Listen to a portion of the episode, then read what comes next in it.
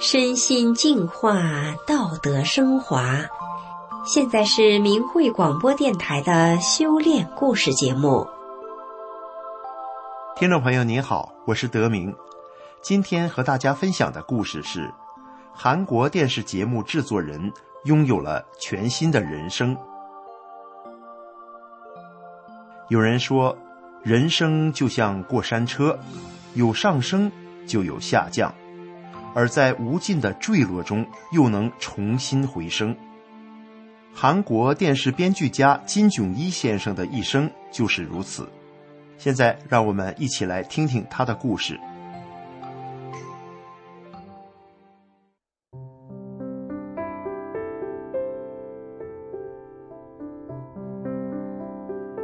金炯一先生今年六十四岁，他曾是韩国文化放送。MBC 的节目制作人、放送作家，他是韩国家喻户晓的《周六愉快的周六》《群星闪耀的夜晚》以及《裴哲秀的音乐营》等招牌节目的编剧，在当年可谓是前程似锦。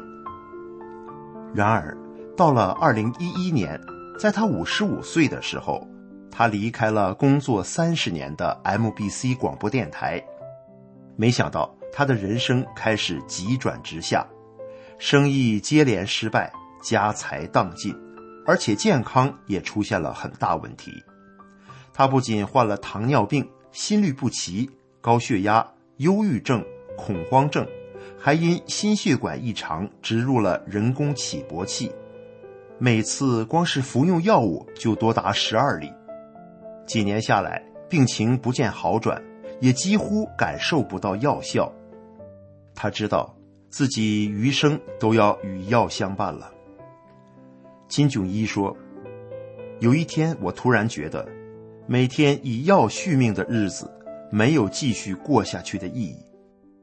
疾病日趋严重，我觉得十分悲惨，因此有了自杀的想法。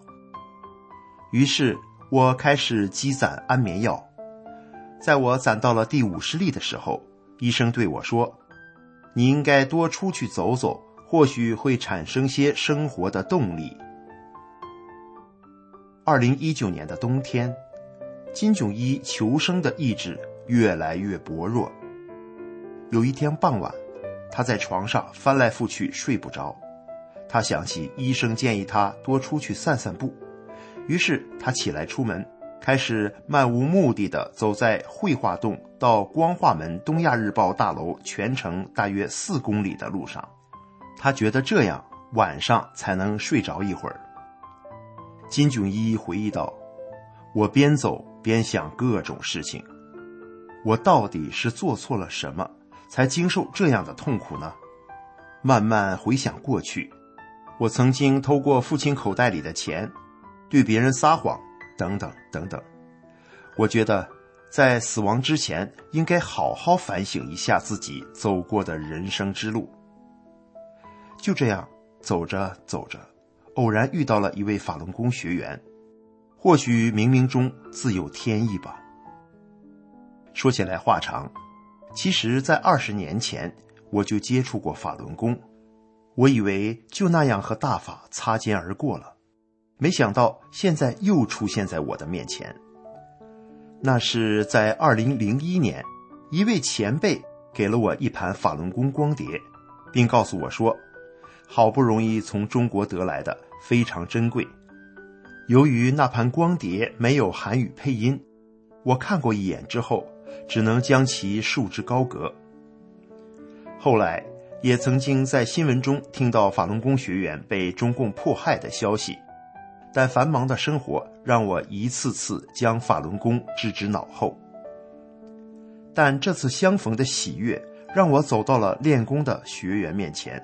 我告诉他，很久以前我就知道法轮功，错过了几次机会，今天又这样偶遇了。我想学法轮功，但不知道应该如何学。然后这位学员给了我一本书，那本书就是《转法轮》。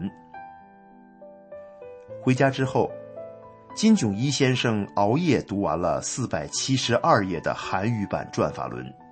他说：“读这本书的时候，我心潮澎湃，哭了好几次。我做了三十年的广播放送作家、广告音乐策划、电台主持，专门从事文章音乐创作，但像《转法轮》这样的书，我还是第一次见到。”金炯一说：“《转法轮》不是一本单教知识的书。”我感觉是我生命的指南，不仅让我参悟到世间的治理，还为我打开了未知的世界。于是他立刻打开了电脑，找到了法轮功的网站，开始跟着教功视频学习练功动作。当学到第二套功法的时候，他感受到了强大的能量，强大到令他吃惊。他就这样每天自己学着练功动作。每天读着《转法轮》，转眼到了二零二一年三月份，令金炯一感到吃惊的是，他在一次医院的健康检查的结果显示，他的血压、血脂、血糖所有的数值都恢复了正常。检查结果也让护士大吃一惊，连连问他这是怎么回事儿金炯一回忆道。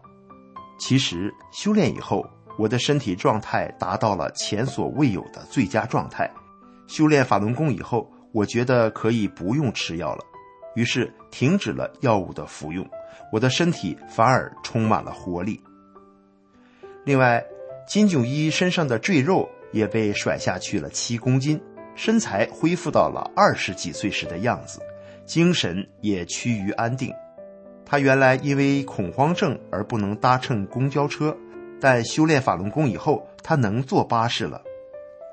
金炯一说：“当时我一只脚已经踏入了鬼门关，通过修炼，健康状况得到了改善。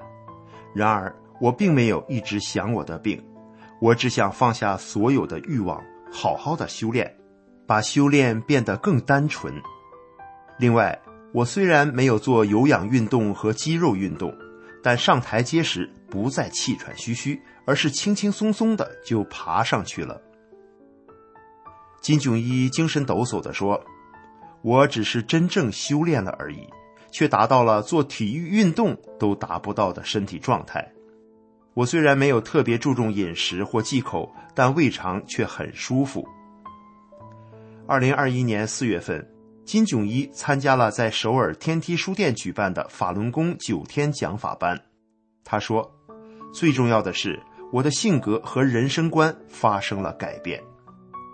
以前因为吃亏上当，我开始回避人，还用自己的标准评价他人，无视他人，性格上爱冲动，直来直去。而现在，我不再发火，变得柔和，心态积极，也变善良了。”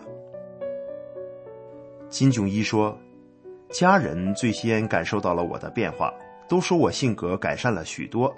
晚辈们还喜欢向我吐露心声，因为他们觉得跟我说话心里很舒服。我觉得我脱胎换骨了，全新的人生，我重生了。”金炯一最近在收集材料，他想将自己的修炼故事。制作成视频给周围的人看，他一边回想起过去，一边说：“我曾在美国生活过，那时我通过合法手段吸食过毒品，我也曾不信神，生活上随心所欲，这样的我竟然开始修炼了，真是一个奇迹。”金炯一怎么也没有想到，在他人生跌落低谷、走投无路的时候。能够性欲大法，从此脱胎换骨，找到生命真正的意义。他发自肺腑地说：“我无比感激，感谢李洪志师傅收我为弟子，我余生一定全心全意的修炼。”好，听众朋友，今天韩国电视编剧家金炯一先生的故事就为您讲到这里，感谢您的收听，我们下次节目再见。